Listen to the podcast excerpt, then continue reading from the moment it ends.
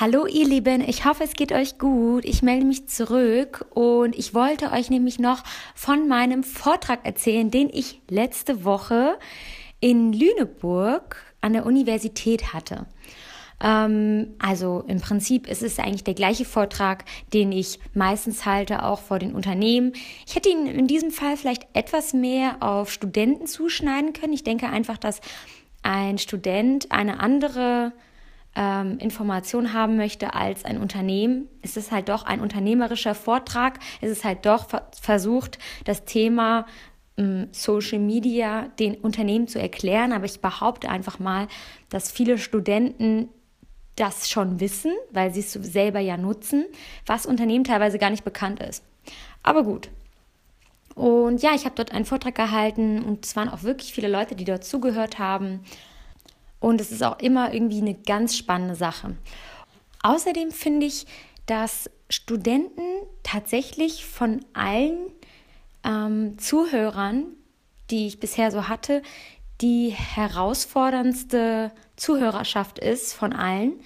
Ähm, denn von der Seite ist das Thema häufig auch noch ein bisschen emotional belegt. Also Unternehmen mögen gerne Zahlen hören, die mögen gerne Grafiken, Statistiken. Und ich glaube einfach, viele Studenten wollen genau das eigentlich nicht hören.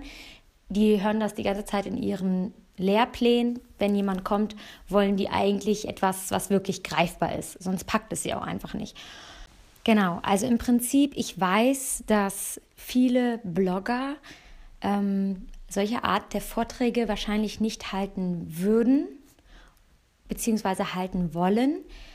Es kann nämlich in solchen Vorträgen spätestens bei der Fragerunde natürlich auch unbequem werden. Es können Fragen kommen, mit denen man nicht gerechnet hat oder ähm, die vielleicht nicht die ähm, erwünschte Antwort für die Leute bringt. Kann natürlich alles kommen. Und deswegen gehen viele Mädels oder gehen viele Leute dem aus dem Weg. Und ich weiß, dass es auch vielen Leuten nicht leicht fällt, vor anderen vielen Leuten zu sprechen.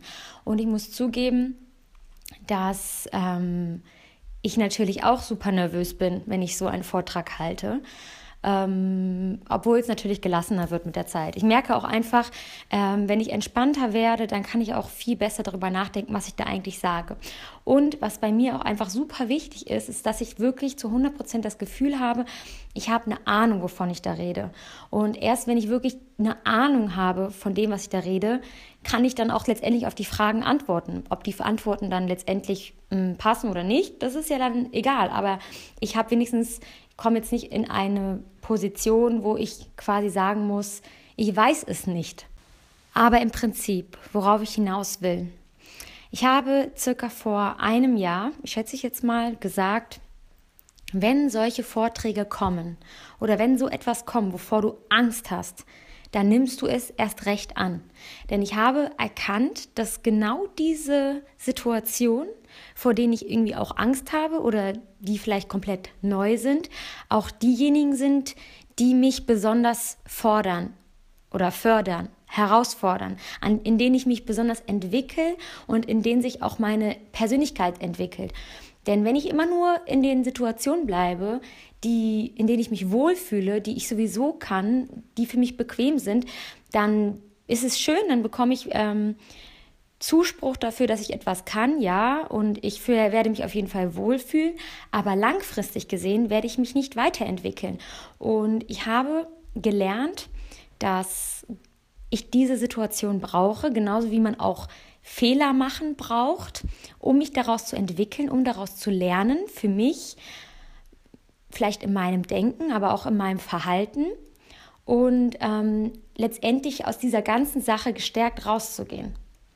Was ich also damit sagen möchte, ist einfach, ihr könnt immer darüber nachdenken, welche Möglichkeiten ihr vielleicht auch schon in eurem Leben verpasst habt, weil ihr euch nicht getraut habt. Das hatte ich auch. Also zum Beispiel früher habe ich getanzt und ich habe mich nie getraut, alleine in einen Wettkampf zu gehen. Ich bin immer mit der Gruppe in den Wettkampf gegangen. Alleine habe ich mich nie getraut.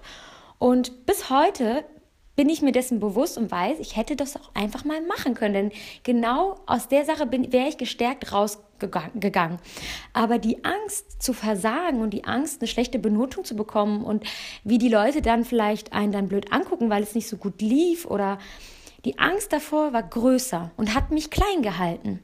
Und heute bin ich mir einfach genau deswegen bewusst, ich möchte das nicht mehr. Ich möchte nicht, dass eine Angst in der Form in der Lage ist, mich klein zu halten. Eher begehe ich diesen Fehler und eher nehme ich auch in den Kauf, in Kauf, dass ähm, ich Fehler mache. Denn ich weiß, letztendlich an der ganzen Sache, auch wenn es Fehler sind, gewinne ich, werde ich größer und stärker. Und ähm, genau aus diesen Gründen suche ich immer mehr nach Situationen, die mich herausfordern und die man auch daran erkennt, dass sie einem meistens Angst machen. Ich springe natürlich jetzt auch nicht Hals über Kopf in alles, was, wovor ich Angst habe. Das kann man natürlich auch nicht sagen. Man versucht ja immer noch irgendwie bedacht an eine Sache ranzugehen. Aber wenn man eigentlich weiß, das ist eine gute Sache, das sollte ich machen und daran kann ich lernen. Und natürlich geht man in sowas nie als Profi rein. Man muss sowas wahrscheinlich 20 Mal gemacht haben, damit man sagen kann, jetzt werde ich richtig gut. Und es ist tatsächlich bei mir so. Also ich habe jetzt schon, ähm, weiß ich nicht, fünf, sechs, sieben Vorträge und man merkt ähm, über dieses Thema gemacht.